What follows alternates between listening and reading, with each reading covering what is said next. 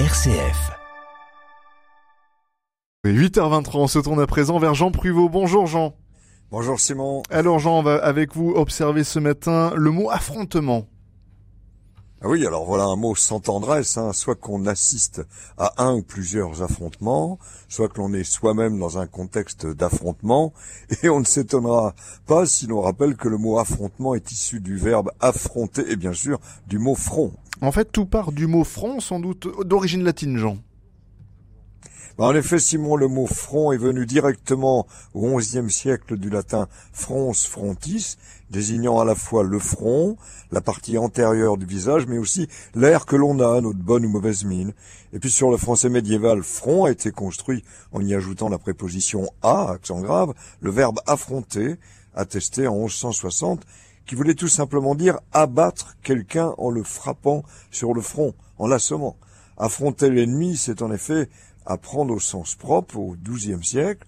C'est en fait de ce verbe dru qu'est né le mot affront. Rappelons que quand un nom est issu d'un verbe, on appelle des verbales, hein, comme le verbe galoper a pour euh, exemple, a pour euh, donc déverbal le galop.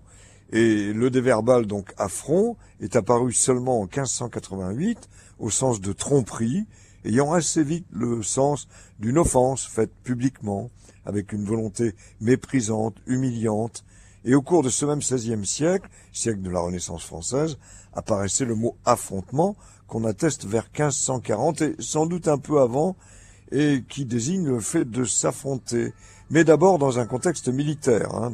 Il s'agit d'être en somme front contre front. Mais il y a eu assez vite un sens figuré, l'affrontement des difficultés par exemple, mais aussi euh, dans l'idée du face-à-face, existe un sens dans l'art héraldique, la science des blasons. Il s'agit alors de la disposition de deux sujets placés de manière symétrique, se faisant face, de lions par exemple. Et dans le même esprit, depuis 1846, le mot affrontement a aussi un sens chirurgical. On parle de l'affrontement des lèvres d'une plaie, ce qui signifie qu'on met deux niveaux, les deux bords d'une plaie. Bon, à dire vrai, j'aime mieux affronter un adversaire au baby-foot.